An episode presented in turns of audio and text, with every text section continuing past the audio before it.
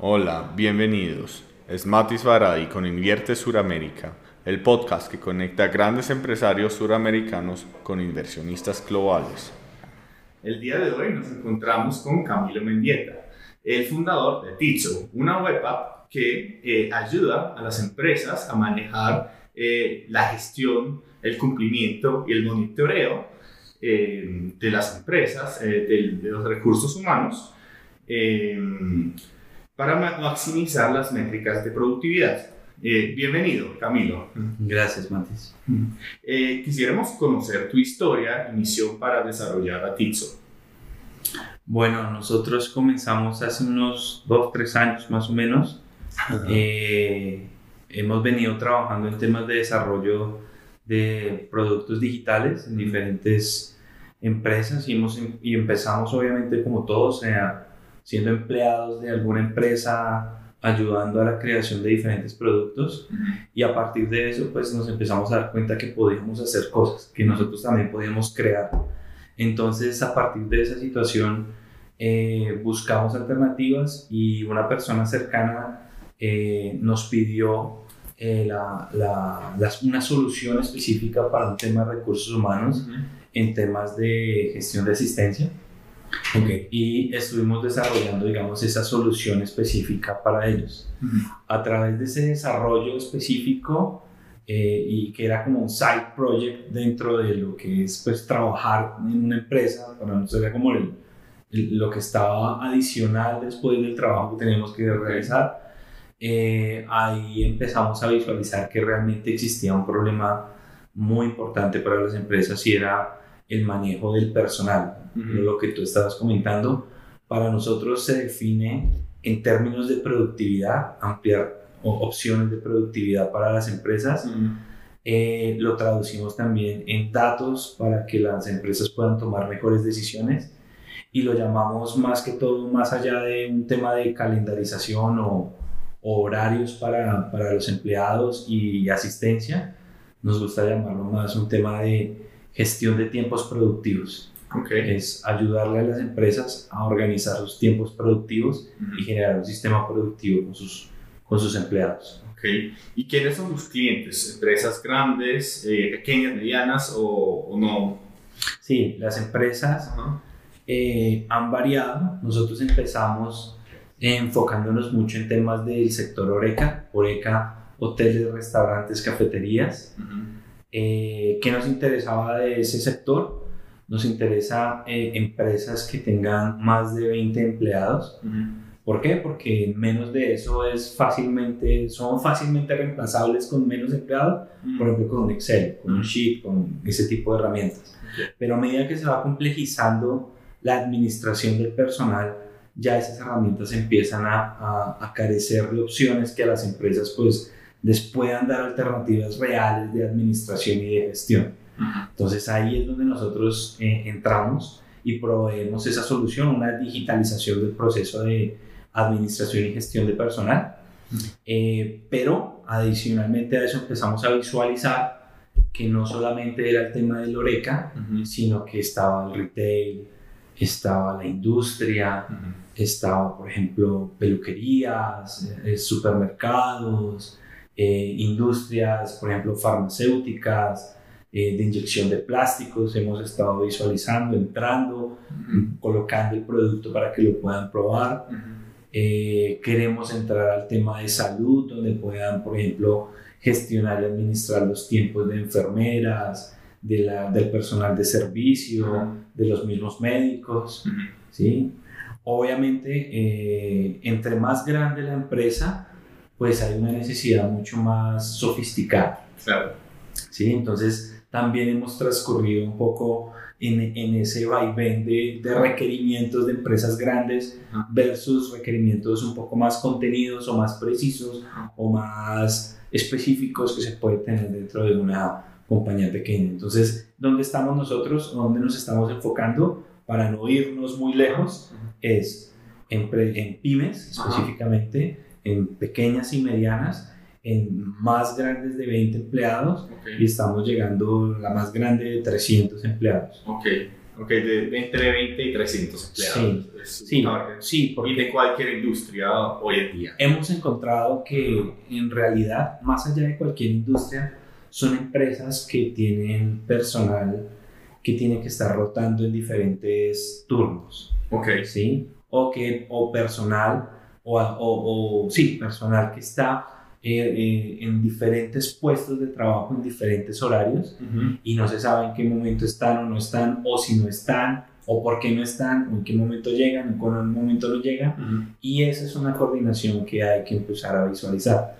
Adicionalmente, pues, o sea, nosotros vemos o esto inicia en, ese requerimiento desde algo muy simple que es el control. Enfocarse en el control y ahí es algo que en, culturalmente acá pues es como muy, muy arraigado en el sentido que el control es como que lo que nosotros vemos normal.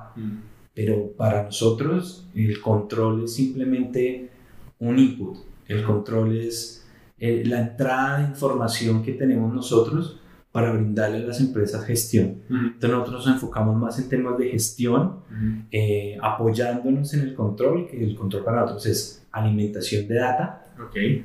Y a partir de esa data poder entregar información de gestión, KPIs, reportes que puedan ayudar a, la toma de decisiones, que es donde más, más nos interesa entrar. Y sobre todo, pues también brindar y romper ese paradigma de, que tenemos actualmente de, de, ser como tan rígidos hacia el control, enfocarnos en temas de gestión para humanizar la relación, para también que no sean solamente, eh, o sea, las personas no son datos, las personas son personas.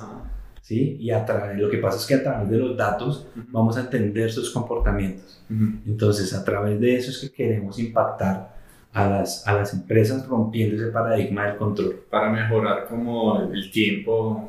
Sí, lo que sucede es que eh, al, no, al no optimizar esos tiempos productivos, las empresas tienen unas dificultades específicas que son, por ejemplo, dificultades en temas de servicio, eh, dificultades en temas de producción. Eh, tienen otras dificultades y es que el ausentismo y la rotación generan unos costos bien importantes que pueden ir desde un 50% a un 180% del valor, del valor anual de un colaborador. Eso se traduce más o menos que un colaborador de salario mínimo, si yo lo roto, o mejor dicho, si, si, se me pierde, son 18 o 20 millones de pesos que tendría que estar asumiendo la empresa. Ahora, son costos que no es que la empresa los saque y los ponga ahí y los gastó, sino que se van depreciando en diferentes elementos, en diferentes actividades entre tiempo, eh, servicio, ventas, capacitaciones, eh, dotación. Entonces hay una gran cantidad de cosas que se pueden empezar a cuantificar y ahí es donde yo creo que también las empresas les ha faltado un poco de, eh, como de curiosidad, porque al final viven con esto o conviven, como nosotros lo llamamos. No se cualifica ni tampoco se cuantifica. Obviamente, entre más grande la empresa, pues hay más modelos de control y pues se enfocan más en temas donde se pueda tener eso. Nosotros qué queremos? Ayudar a la parte de recursos humanos a que tenga eh, argumentos, pero ayudarme también a la parte operativa a que tenga gestión. Entonces es unir esas dos partes y colocar al, al colaborador en el centro. Ese colaborador que sea la parte fundamental pues para humanizar esta relación. Ah, ok. ¿Y cómo es, que es la industria, eh, digamos, del de, software, digamos, de la gestión de recursos humanos?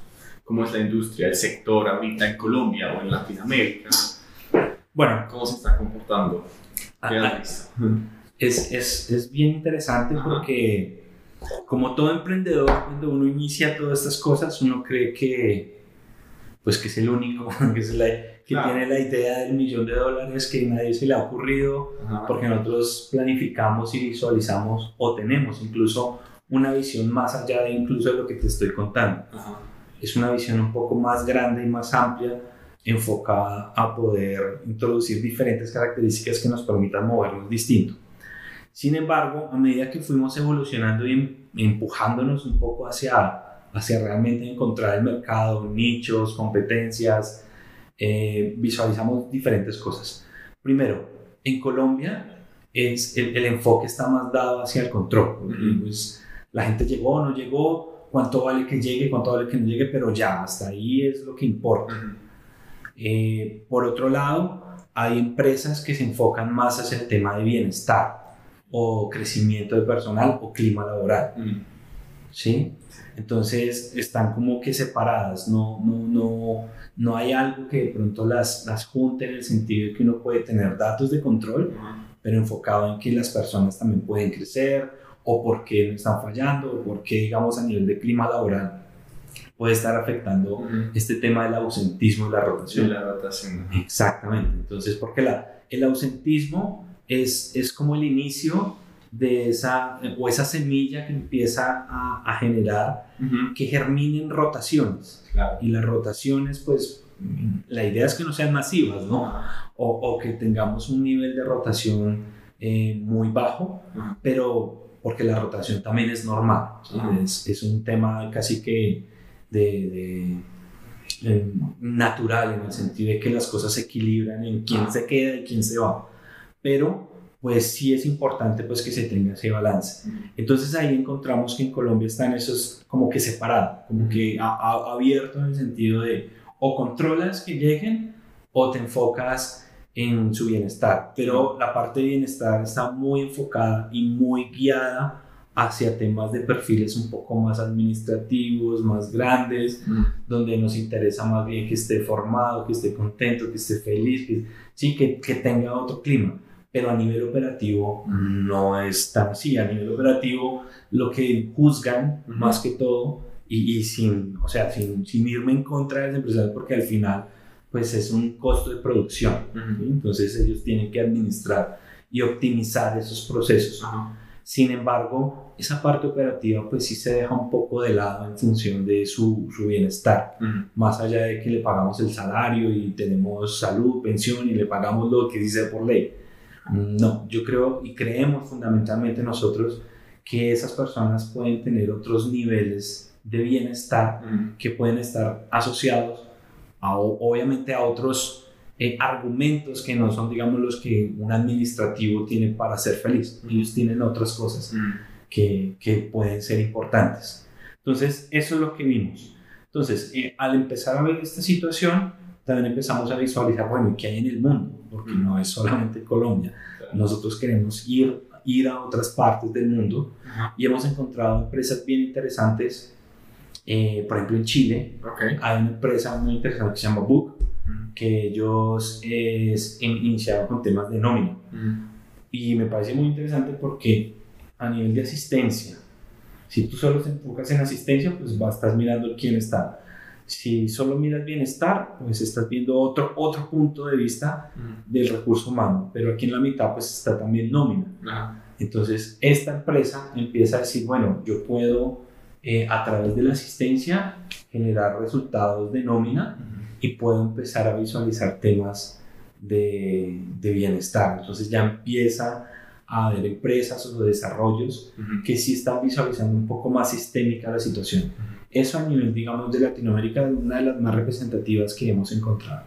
Las demás, que es donde incluso tenemos algunas referencias a las cuales nosotros queremos también apuntar y llegar a ser, porque no solamente hacen cosas interesantes, sino se comunican de manera importante, se comunican de una manera directa y bien chévere en función de educar a los empresariado, sino que también tienen unos niveles de, pues obviamente de ingresos y de inversiones muy importantes, como, como es Homebase, que hace poco recibió 70 millones de dólares en inversión eh, haciendo una aplicación eh, enfocada en el tema de gestión de turnos. Ellos son gestión de turnos para, para, compañías y se enfocan directamente más o menos en los mismos sectores. Retail, healthcare. Em, eh, ¿Cuál es otro? Bueno, en, en, sectores muy similares a los que nosotros estamos enfocados, pero en Estados Unidos. Y obviamente una de las barreras, digamos, de todo este enredo que te acabo de comentar, se llama legislación laboral. Entonces, la legislación laboral está definida, pues obviamente, por cada región o cada país, exactamente. Entonces, eh, si visualizamos el tema de asistencia y de gestión de, digamos, de, de crecimiento personal, pues ahí no hay tanta, tanta situación. Pero cuando ya metemos nómina, ahí ya hay una regulación específica que tiene que ver con temas de derecho laboral. Entonces, eh, estas empresas que hemos visto en Estados Unidos, Inglaterra, Europa y específicamente en España, pues tienen unas condiciones específicas hacia, pues obviamente, sus regímenes laborales de, de cada región. Entonces, eso también los aleja un poco, pues los aleja un poco del mercado en función del lenguaje, o sea, del idioma, en función de, de legislación. Sin embargo, hay una cosa bien interesante con lo que vemos en Estados Unidos, y es obviamente que ellos tienen un, un proceso laboral a través de horas de trabajo. Okay. ¿O sí? Ellos trabajan por horas. Eh, nuestra aplicación ya está enfocada en que podamos empezar a visualizar que aquí podamos contratar por horas. Ahora, lo que hay que empezar a visualizar también es que podamos respetar los derechos laborales que tiene esa persona. Entonces, que eso ya es otro, otro proceso, pero digamos nosotros creemos que hacia allá tendremos que ir en algún momento. No sabemos cómo bien, ni cuándo, ni cómo será, pero sí creemos que incluso eh, mucha gente que trabaja ya en freelance trabaja casi que por horas. no, es, no, no es algo loco, simplemente que Obviamente, pues es mucho más estable tener un contrato establecido, pero eh, yo creo que eh, esa, esa legislación también podría enfocarse a ayudar a que este proceso también de formalización y de inclusión, de evitar temas de rotación también pudiera ampliarse, o por lo menos incluso mejorar económicamente la vida de otras personas. ¿Por qué? Porque incluso en nuestra aplicación nosotros vemos una posibilidad muy importante y es ¿qué pasaría? Es algo que nos pensamos, que nos, que nos preguntamos. Es, ¿qué pasaría si nosotros tenemos varias empresas con diferentes grupos de personas que están obviamente trabajando en sus empresas? Pero, ¿qué pasaría si una, una persona de acá tiene tiempo y experiencia en algo similar a esta empresa de acá y le puede prestar un servicio de horas extra a esta porque alguien falló? ¿sí? Entonces nosotros vemos casi como una, como una gran comunidad. Un intercambio de personal. Exactamente, donde podamos empezar a cubrir esos espacios de ausentismo a través de las posibilidades económicas de personas que tienen disponibilidad de tiempo. Ok, eso es muy interesante. Sí, entonces, eh, y obviamente pues a nivel operativo, ¿no? Esto podría volverse una red. Es, es, algo, por eso te digo que nosotros tenemos una visión. Hay, hay varias cosas que se podría desarrollar a partir a de eso. A partir de la información. Exactamente. Sí, claro. ¿Sí? Inclusive, pues obviamente cuando nosotros hablamos de data, no es solamente la data que te puede permitir a ti como empresario poder, digamos, eh, optimizar un proceso. Como empresarios, la búsqueda de la optimización productiva pues es casi que un mantra, ¿no? Cada vez uno monta un negocio y buscas que sus procesos puedan mejorar para poder generar mejores márgenes y a través de esos márgenes crecer o contratar o invertir, etcétera, bueno, ¿sí? Entonces, eh, nuestra aplicación pues obviamente se enfoca en un proceso productivo, entonces la idea es mejorar sistemas productivos, sistemas de productividad, sistemas competitivos. Sin embargo, eh, aquí hay una cosa que también para nosotros es muy importante y es que cuando nosotros llamamos humanizar la relación, es también darle conciencia al empresario, por ejemplo, de ver cuáles son sus niveles de inclusión que tiene en, en su empresa. Es decir, cuántos hombres, cuántas mujeres, cuántos homosexuales, o sea, todo el aspecto sexual que pueda tener, por ejemplo. O que pueda empezar a decir cuál es la diferencia salarial o el promedio salariales entre unos y otros. ¿Sí? incluso a nivel administrativo que pueda definir cuáles son los balances de, de cargas que pueden estar teniendo unas personas con otras o inclusión a nivel racial, enfocado en, en, blancos, de color, de alguna etnia en específico. ¿sí? Entonces, eso es algo que nosotros queremos generar como una semilla de sensibilización.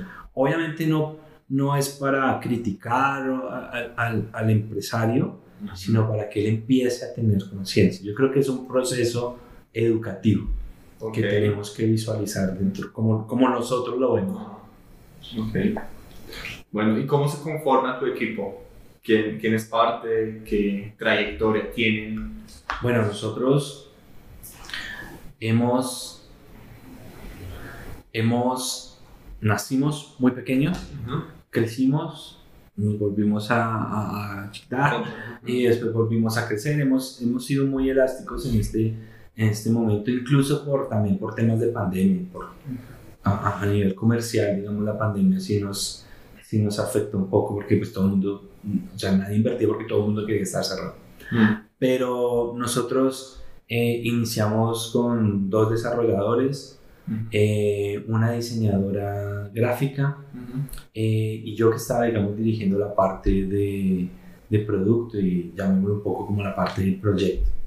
¿sí? Pero a partir de eso eh, empezamos a visualizar también temas de incluir temas freelance para poder desarrollar más, rápidamente la aplicación.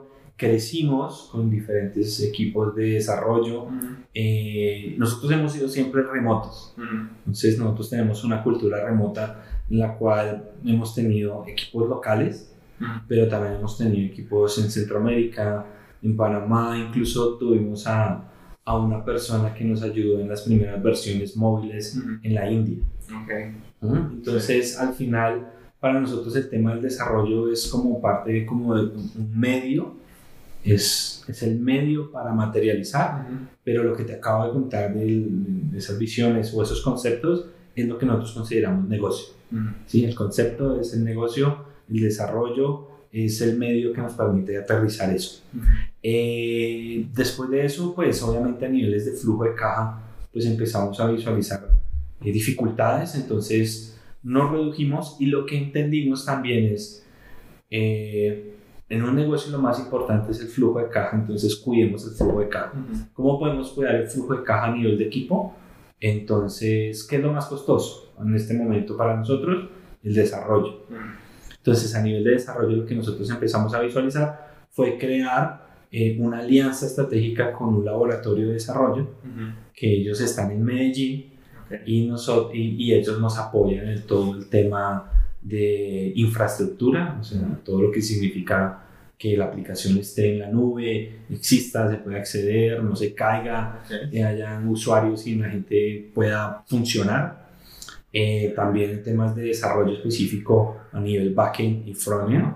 Y el diseño, pues nosotros ya lo teníamos construido y lo hemos tenido manejando para poder desarrollar. Adicionalmente a eso, se nos unió una chica que vive actualmente en Madrid.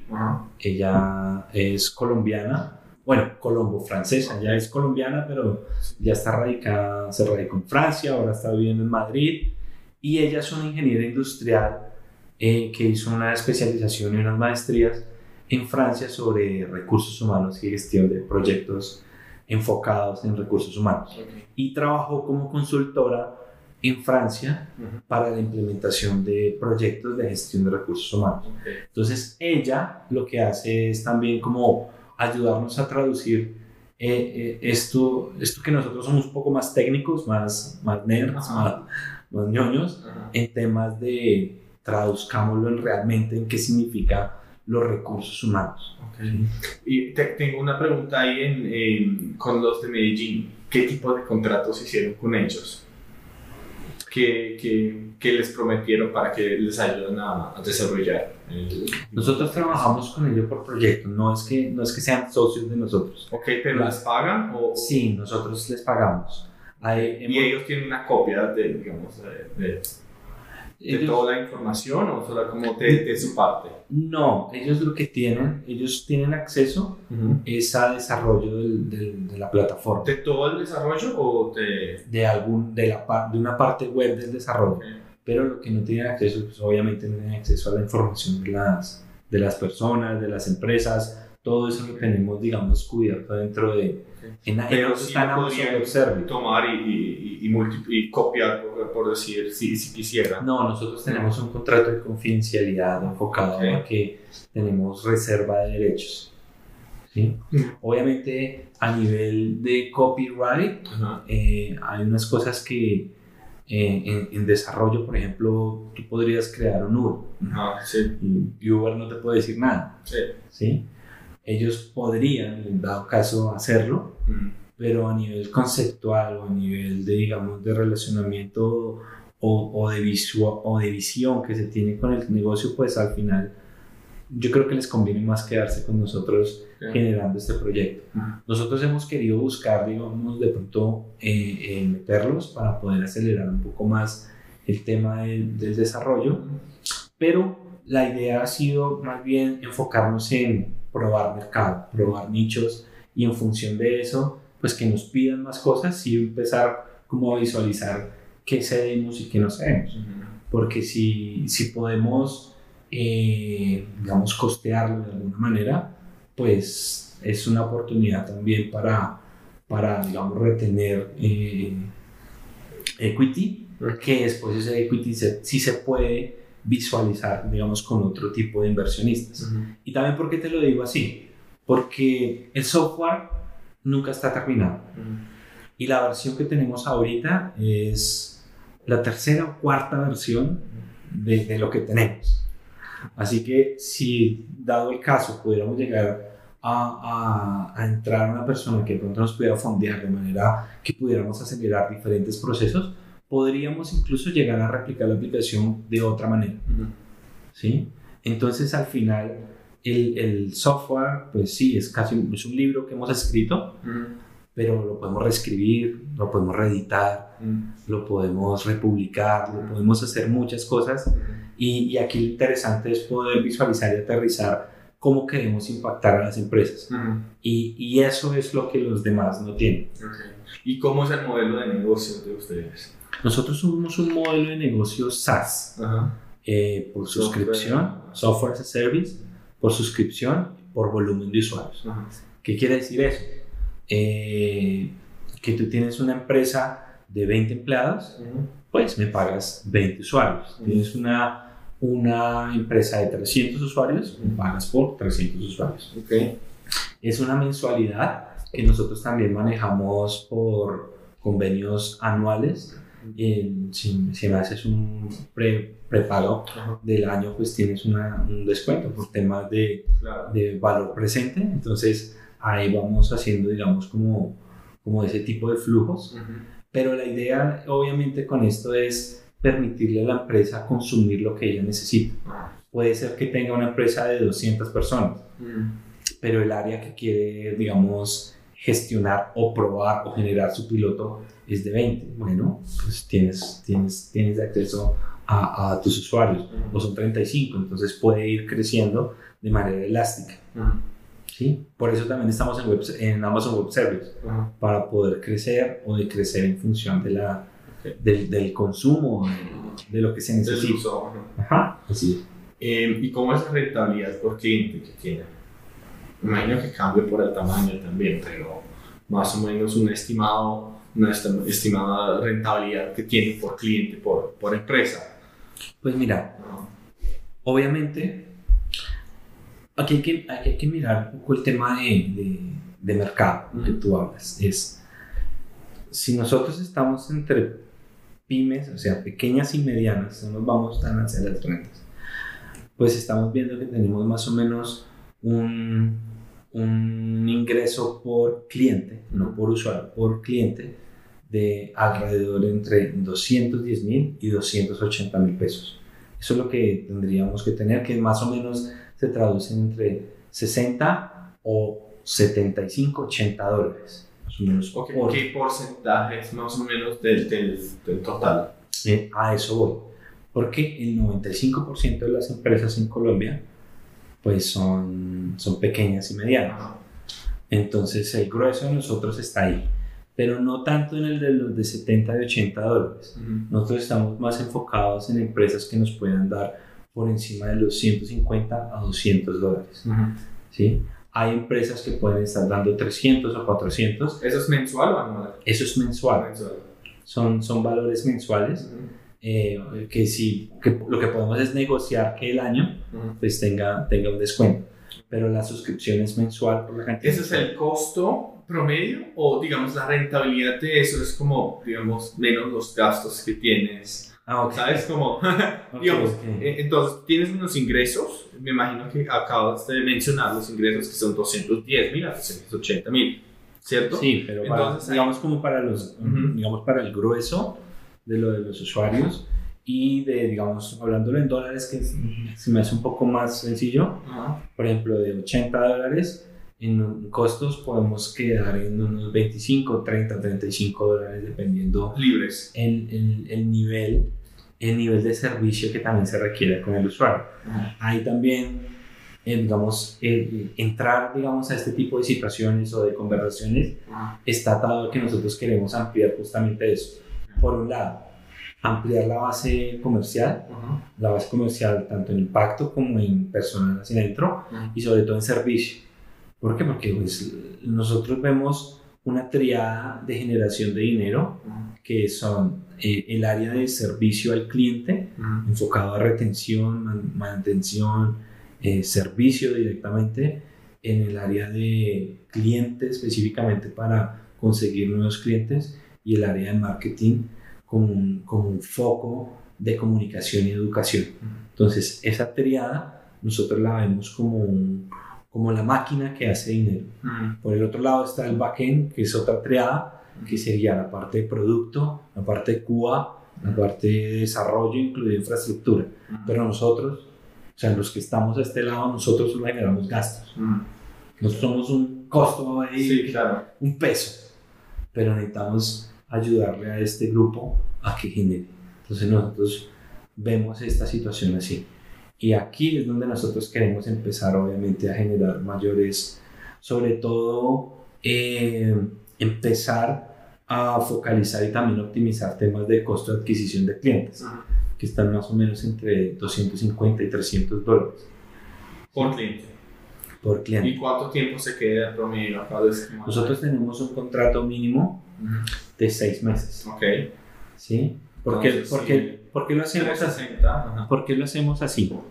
Justamente porque eh, nosotros estamos visualizando unos, unos costos de adquisición y a nivel de SaaS, pues cuando tú tienes un SaaS, lo que haces es invertir en un costo de adquisición para ese cliente y lo que vas haciendo es amortizando en función del, de la mensualidad que él va pagando. La, la teoría normal de, de, los SaaS dice que uno debería tener, por lo menos recuperar eso a los 12 meses. Mm, yo, nosotros creemos que no, pues no tiene que ser así, porque no. puede ser diferente, puede ser que con un cliente podamos invertir más, con un cliente menos, en promedio es eso, pero la idea es que la curva no llegue a los 12, sino que llegue a los 6. Entonces nosotros queremos buscar y nuestro foco siempre ha sido a nivel financiero de que el costo de adquisición se cierre a los 6 meses. ¿Sí? ¿Sí? Y, y, que los otros 6 meses podamos utilizarlo para inversiones, nuevas características, lo que sea, pero siempre buscarlo de esa manera. Ok. Ok, interesante. Em, eh, bueno, ¿cuál ha sido el, el, mayor logro de Tizzo y cómo fue la experiencia en ello? Mm, bueno, nosotros hemos, hemos pasado muchas etapas. Yo creo que el mayor logro es romper inercia y romper también eh, paradigmas propios de nosotros. ¿En qué sentido? Eh, más allá de Titso, como equipo, es lo que ha cambiado la estructura. Sí, eso es lo que realmente ha hecho que se pueda romper lo que antes creíamos que no se podía. Eso es creo que lo que más Titso, más allá pues de que se le pueden, que podamos impactar a una empresa, yo creo que internamente lo que nos ha podido dar es poder girar y romper ese paradigma de que nosotros veníamos trabajando pues en empresas. Cuando uno viene trabajando en empresas pues es más sencillo en el hecho de que pues, tú tienes tu puesto, tu rol, pero al mismo tiempo sabes o te dicen qué tienes que hacer, cuáles son tus metas, cuáles son tus cosas. Pero cuando hacemos esto y sobre todo nosotros que hemos sido muy, muy técnicos y muy del lado del producto, romper ese paradigma hacia, hacia dónde vamos, qué necesitamos, eh, cómo logramos, cómo impactamos, cómo nos comunicamos, a quién le llegamos, cómo le llegamos, quién nos presenta, todo este tipo de cosas ha, hecho que, digamos, nosotros tengamos incluso una nueva forma de expresarnos hacia el mundo, que, que nos ha ayudado a ser mucho más flexibles y mucho más soft en el sentido de que la idea de todo esto es generar la menor fricción posible con la gente para que pues encuentren en nosotros soluciones y oportunidades. Entonces creo que eso es lo que Titso ha hecho con nosotros, eh, voltearnos la cabeza e incluso abrirnos la mente a más posibilidades, soñar con cosas como lo que hablamos ahorita de poder tener una red de empresas que se puedan intercambiar eh, colaboradores a través de las necesidades de ellos y de las empresas, hasta entender que eh, cuando eh, comentamos sobre el tema del desarrollo y la aplicación, que al final pues es algo técnico, la aplicación, eh, encontramos que las empresas pues necesitan un acompañamiento mucho más allá de un simple software. Entonces hemos encontrado en la consultoría, en el entrenamiento, en webinars, posibilidades de comunicación con los clientes para educarlos. Y eso también es un reto porque nos empuja a que si vamos a dar una charla de algo, pues tenemos que realmente o aprenderlo de manera masiva y fuertísima y sobre todo aplicarlo para poder comentarlo. Entonces, eh, hemos encontrado también que a través de Titso hemos logrado cerrar otro tipo de negocios a nivel de consultoría en temas de transformación digital. Porque ahí también es otra de las falencias que, que, visualizamos y, que, y que nos estrellamos muchas veces también con Titso.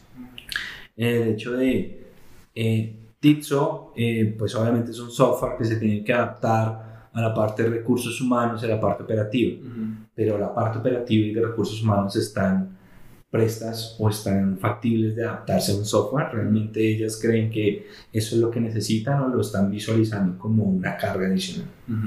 Entonces, esa perspectiva tenemos que nosotros empezar a suavizarla a través de consultorías en temas de agilismo. Nosotros ayudamos a las empresas también a que entiendan sus procesos de transformación, no desde el hardware, no desde la máquina, no desde el, lo duro, lo, lo, lo, difícil, lo complicado, la herramienta. O sea, Titso no es la transformación digital. Eso es lo primero que les decimos. Titso es lo último que vamos a visualizar como transformación digital. Lo primero que vamos a empezar a visualizar como transformación digital es un acompañamiento sistémico en temas estratégicos, tácticos y culturales para que podamos entender que la transformación digital es un camino donde visualizamos a la empresa como un vehículo de transformación, no como la herramienta que necesita ese vehículo. Okay. ¿Sí? Entonces, así también hemos logrado eh, gestionar y mejorar la relación con los clientes en el sentido de que la comunicación se ha vuelto más de, de educación y al final lo que, lo que aplicamos es una herramienta que se llama TITS. Ok, chévere, chévere, eh, y bueno, ¿qué tipo de financiación están buscando y de cuánto estamos hablando? Bueno, nosotros, eh, obviamente, eh, nosotros tenemos dos años, yo no sé si esto todavía se llama SID, pre-SID, no sé, creo que sí. Nosotros ya pasamos por los BFF, ya, ya digamos hemos logrado tener un producto, hemos logrado poderlo comercializar, hemos logrado poderlo poner a prueba en el mercado, eh, o con, con, todo lo que representa, ¿no? Con, con aciertos y desaciertos, clientes que han estado contentos, clientes que no, pero digamos esa ha sido la experiencia. Y ahora lo que nosotros queremos buscar es una inversión que nos ayude en temas de poder introducir temas de inteligencia artificial y ampliar los procesos de business intelligence para poder eh, o para poder entregar y facilitar sobre todo el proceso de gestión del personal, o sea, automatizarlo, buscar maneras de automatizarlo. Eh, apoyo a nivel de mentoría en función de que, que nos ayuden a crecer y llegar a mercados diferentes. Nosotros visualizamos mercados naturales como posibles entradas cercanas y rápidas que tienen a nivel cultural y digamos normativo similitudes que podamos llegar a, ahí y obviamente que nos ayuden a, a marcar digamos eh, entrar en un mercado por ejemplo estadounidense sería fabuloso ¿sí? Eh, que otra de las necesidades que tenemos es como ya te dije ampliar esa triada de, de, generación de dinero que esa triada de generación de dinero es un, un equipo comercial, eh, una ampliación del tema del equipo de servicio y, en temas de marketing, o por lo menos en, nosotros lo vemos como un inbound, para poder educar a la gente. Nosotros ya estamos haciendo algunas cosas, pero, pero no, no, no tan pro y queremos que realmente tenga un impacto sostenible. ¿Sí? Eh, ya, digamos, eso es para lo que necesitaríamos, digamos, el tema del dinero.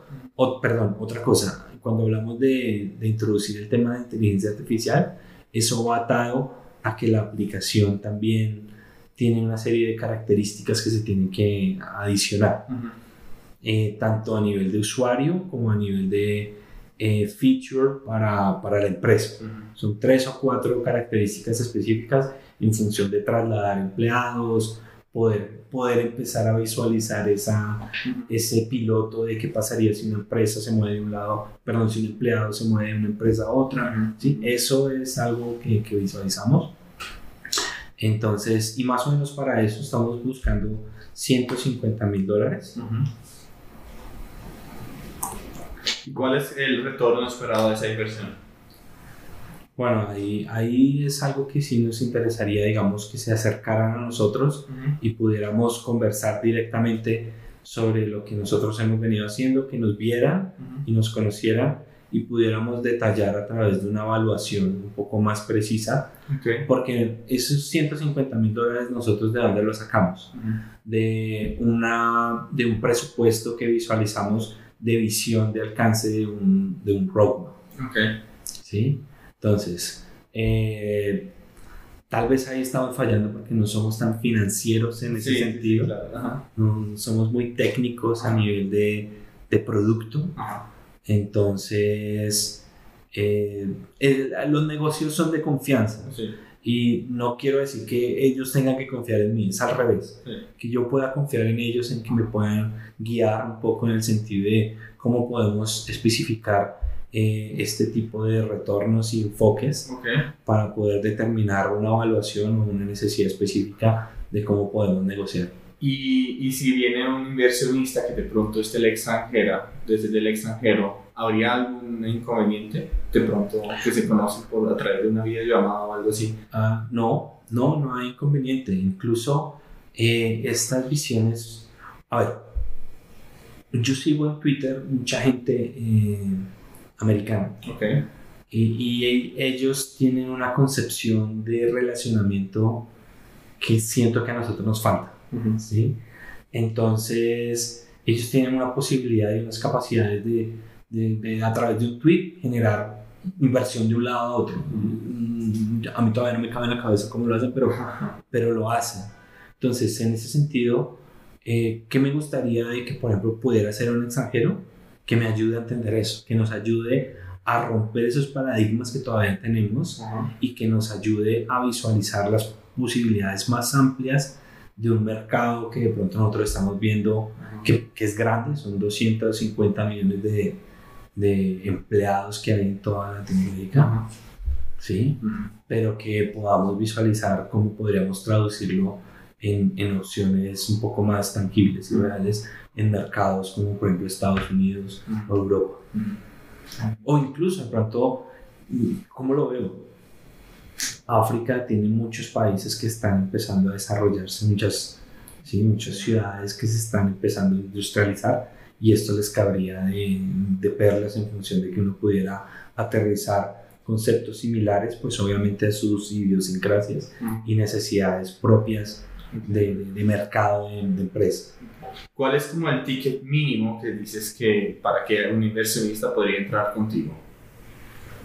O con, con, con Tizo. Ok, pues a ver, con, con nosotros decimos 150 porque vemos un roadmap. Sí. De ese roadmap nosotros podemos visualizar o, o, o limitar algunas cosas y podríamos estar entre 110, 120 mil, ¿sí? Pero alguien, por decir, eh, imagínate que hay cinco personas, cinco inversionistas que cada uno quiere entrar con 15 mil dólares, 20 mil dólares, eh, o quieren un fondo que estaría invirtiendo a los 150 de una vez.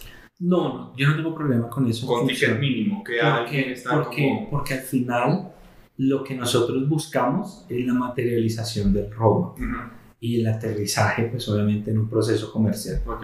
¿sí?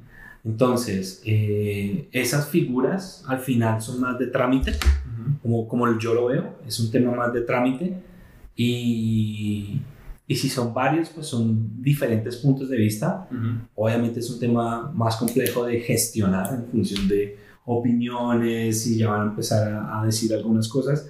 Sin embargo, pues la idea es que esto es a través de un compromiso enfocado hacia la consecución de una visión y un roadmap de producto enfocado a poder impactar ciertos elementos en la industria. Eso es básicamente. Entonces, si son dos de 60 Sí, o si es uno de 150, sí. al final la idea es que si sean varios o sea uno, la concepción y la visión y sobre todo ese propósito que nosotros tenemos, pues lo podamos, lo podamos conservar. ¿sí? Más allá de la propiedad. La propiedad al final es lo mismo tener un, un productazo que, que, que, que no, lo, no hemos logrado colocar en Estados Unidos a tener, por ejemplo, el 5 del 10% de un producto que está a nivel mundial. Ujú. Entonces, ¿qué prefiero? Eso. Claro. El segundo. Ok, gracias Camilo. Eh, digamos, ¿cómo aparece Tizo en las redes sociales? Titso está como arroba Titso app. Ok. Arroba Titso app. Él está, así existe. Ajá. En, en LinkedIn, en Facebook y en Instagram. Ok. Ok. Eh, chévere, tienen esos portales. Eh, para finalizar, eh, Camilo, eh, ¿qué reflexión nos puedes dar sobre el mercado latinoamericano y sus posibilidades de crecimiento? Pues mira, yo he tenido la oportunidad de, viajar, de, de conocer un poco más, digamos, de poder, es, es, ¿cómo decirlo? He sido muy afortunado Ajá. en el sentido de que he tenido la oportunidad de conocer diferentes culturas y diferentes lugares Ujú. lugares, por ejemplo, eh, que pueden estar unos puntos superiores a Colombia Ujú. o unos puntos inferiores a Colombia o lugares muy superiores. ¿sí? Entonces, eso me ha ayudado a entender. Al principio me chocaba un poco decir- de pensando, o esta gente nos lleva mucho, o nosotros estamos muy atrasados. Y ese atrasados lo veía como, como una dificultad, como una barrera. Sin embargo, cuando hemos venido empezando a trabajar ya eh, a, a- a desarrollar soluciones para empresas, lo que empezamos a visualizar es, esto no es un problema, esto realmente es un beneficio. O sea, que, que no estemos a ciertos niveles de países industrializados nos empuja a que pues lleguemos allá. Ajá. Y por eso también, digamos, nuestro pitch se enfoca mucho en temas de productividad porque nosotros vemos como, una, eh, como un punto de mejora a nivel país, que la productividad crezca. ¿sí? Entonces nosotros queremos impactar en ese tema productivo hacia las empresas. Entonces, si hay una dificultad de productividad a nivel país y hay personas que tienen la capacidad de mejorar ese nivel de productividad, pues ni siquiera hay que competir, hay que mostrarse. Y creo que ahí es donde, donde están las posibilidades del país.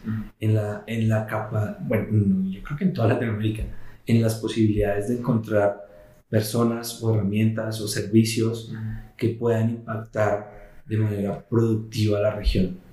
¿sí? No es necesario, sería, digamos, muy, muy idealista pensar que porque hacemos esto entonces vamos a llegar a niveles de países industrializados, mm. pero sí que seamos ese, ese valor constante. Yo creo que más allá de generar picos de productividad, enfoque en poder establecer una, un crecimiento más sostenible en función de que podamos crecer realmente, porque al final eso va a impactar a otros. Y si nosotros ayudamos a productivamente empresas, esas empresas van a impactar a sus colaboradores, los colaboradores van a tener más dinero, más posibilidades, van a tener una mejor vida y, y así mismo van a empezar a gastar con otras empresas que necesitan que también les compren. Entonces veo esto como un sistema, un modelo que se puede volver una, una gran, una gran bola de nieve en función de, de impacto. Entre mayor impacto, mayor, mayor crecimiento. Y sí creo, y lo, lo repito y lo reafirmo, al principio considerábamos que esas dificultades que teníamos como país eran una barrera. En este momento visualizo esas barreras como son las oportunidades para ahí crear valor. Ok, ok. Chévere. Muchas gracias, Camilo. No, ustedes. Este ha sido un capítulo más de Invierte Suramérica. Gracias por escucharnos y esperan la próxima semana la siguiente entrega de nuestro podcast donde conectamos a grandes empresarios suramericanos con inversionistas globales. No olviden de seguirnos en nuestras redes sociales como Invierte Suramérica y estén atentos a nuestro contenido. Chao.